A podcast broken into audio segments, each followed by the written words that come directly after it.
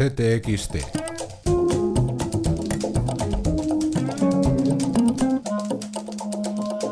Podcast. Esta semana en CTXT Estuve un tiempo trabajando en los talleres de trabajo, sometida a una presión religiosa mm, brutal, con unas compañeras con unas historias completamente atroces del lumpen más absoluto, las tragedias más tremendas. Otro episodio olvidado y estremecedor de las dos últimas décadas del franquismo. A través de la voz de varias mujeres, Gorka Castillo recupera la memoria de quienes entonces eran niñas confinadas en cárceles infantiles disfrazadas de campamentos. Mujeres como Consuelo García del Cid. Y yo, eh, sobre todo, recuerdo dos chicas que llegaron con los pechos vendados y con eh, la hemorragia posparto. Yo pregunté, ¿qué pasa? Me dijeron, venimos del centro de Peña Grande, he tenido un hijo y no sé dónde está. Encerrada en el preventorio de Guadarrama, fue como otras maltratada, sometida a trabajos forzosos y a las vejaciones de las monjas que todas recuerdan con un único sentimiento, terror.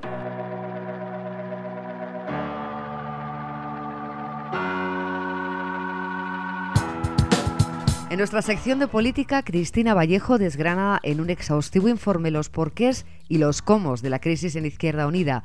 En Chorizópolis, la operación púnica.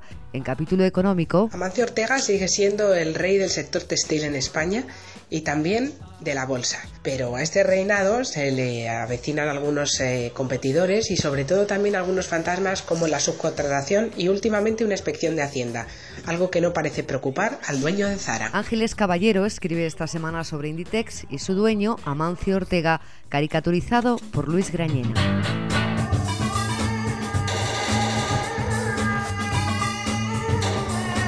Analizamos en internacional el acuerdo nuclear entre Estados Unidos e Irán. A punto de cumplir un siglo, recordamos el genocidio armenio, más de un millón de muertos que Turquía aún niega y que nuestro país sigue sin reconocer. Sobre el último documental del egipcio Basel Ramsés, Estela Celada narra el drama de las niñas egipcias convertidas en prostitutas de verano a través de matrimonios de solo unos días con turistas de la península arábiga. El mundo es una torre de marfil. En vano busco una puerta en sus paredes curvas. Parezco una actriz representando a un borracho. Lauren Mendinueta es la protagonista de nuestra serie de poetas retratadas por el fotógrafo Daniel Morzinski. En Culturas, Miguel Mora recuerda su conversación con la bailaora flamenca fallecida en 2008 Pilar López. Teatro, Política y Acción es el texto de Alfonso Álvarez Dardet sobre la función comunicativa de la escena.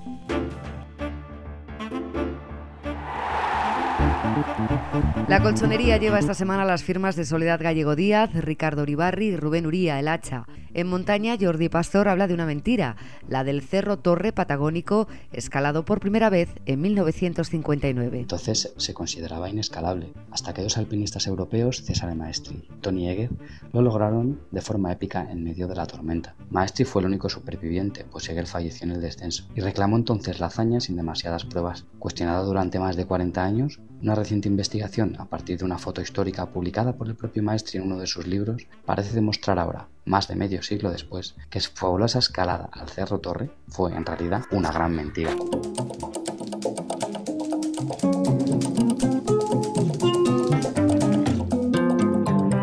Y como cada semana, las firmas de José Luis Cuerda, Gerardo TC, Manuel de Lorenzo, Juan Tallón, Maruja Torres o Raquel Garzón.